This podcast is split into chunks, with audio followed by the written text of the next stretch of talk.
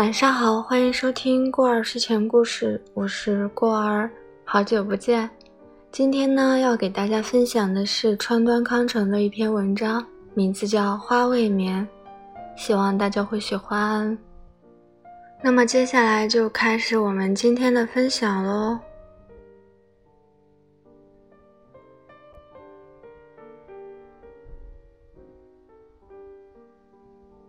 我常常不可思议地思考一些微不足道的问题。昨日一来到若海的旅馆，旅馆的人拿来了与壁龛里的花不同的海棠花。我太劳顿，早早就入睡了。凌晨四点醒来，发现海棠花未眠。发现花未眠，我大吃一惊。有葫芦花和夜来香，也有牵牛花和合欢花。这些花差不多都是昼夜绽放的，花在夜间是不眠的，这是众所周知的事。可我仿佛才明白过来，凌晨四点凝视海棠花，更觉得它美极了。它盛放，还有一种哀伤的美。花未眠，这众所周知的事，忽然成了新发现花的机缘。自然的美是无限的。人感受到的美却是有限的，正因为人感受美的能力是有限的，所以说，人感受到的美是有限的。自然的美是无限的，至少人的一生中感受到的美是有限的，是很有限的。这是我的实际感受，也是我的感叹。人感受美的能力。既不是与时代同步前进，也不是伴随年龄而增长。凌晨四点的海棠花，应该说也是难能可贵的。如果说一朵花很美，那么我有时就会不由得自语道：“要活下去。”画家雷诺阿说：“只要有点进步，那就是进一步接近死亡。”这是多么凄惨啊！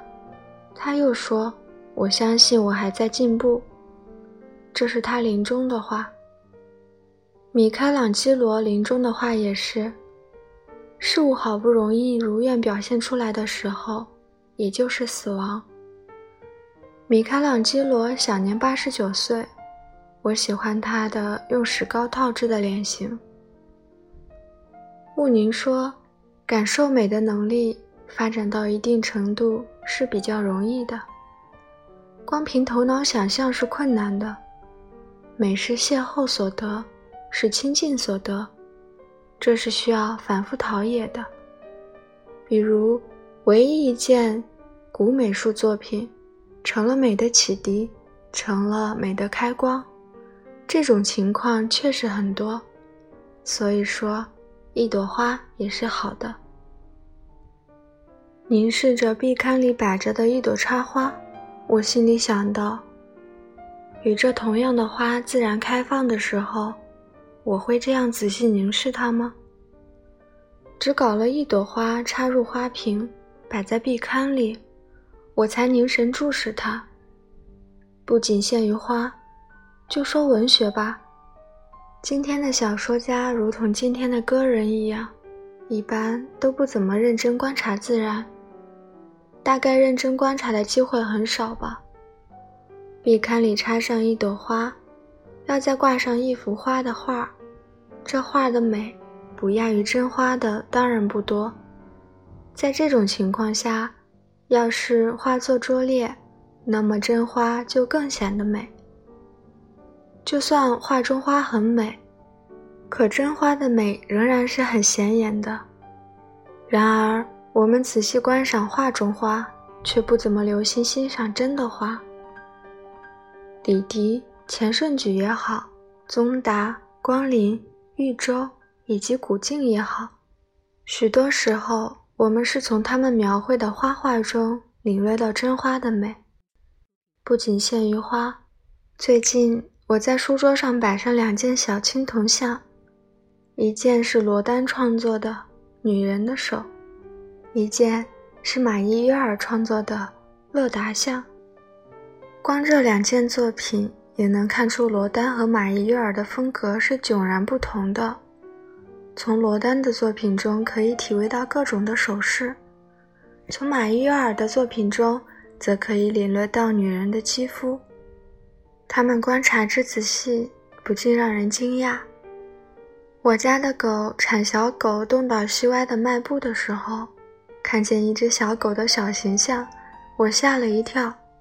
因为它的形象和某种东西一模一样，我发觉，原来它和宗达所画的小狗很相似。那是宗达水墨画中的一只在春草上的小狗的形象。我家喂养的是杂种狗，算不上什么好狗，但我深深理解宗达高尚的写实精神。去年岁末，我在京都观察晚霞，就觉得。它同长次郎使用的红色一模一样。我以前曾看见过长次郎制造的，称之为西木的明茶碗。这只茶碗的黄色带红釉子，的确是日本黄昏的颜色。它渗透到我的心中。我是在京都仰望真正的天空，才想起茶碗来的。观赏这只茶碗的时候。我不由得浮现出长本繁二郎的画来，那是一幅小画，画的是在荒原寂寞村庄的黄昏天空上，泛起破碎而蓬乱的十字形云彩。这的确是日本黄昏的天色，它渗入我的心。长本繁二郎画的霞彩，同长次郎制造的茶碗的颜色，都是日本色彩。在日暮时分的京都，我也想起了这幅画。于是，凡二郎的画、长次郎的茶碗和真正黄昏的天空，三者在我心中相互呼应，显得更美了。那时候，我去本能寺拜谒普普玉堂的墓，归途正是黄昏。翌日，我去蓝山观赏赖山阳刻的玉堂碑，由于是冬天。没有人到蓝山来参观，可我却第一次发现了蓝山的美。以前我也曾来过几次，作为一般的名胜，我没有很好的欣赏它的美。蓝山总是美的，自然总是美的。不过有时候，这种美只是某些人看到罢了。我只发现花未眠，大概也是我独自住在旅馆里。凌晨四时就醒来的缘故吧。好啦，这篇文章呢到这里就结束了。大家如果需要看文字版的话，可以去关注过儿的微信公众号“过儿睡前故事”。好啦，晚安。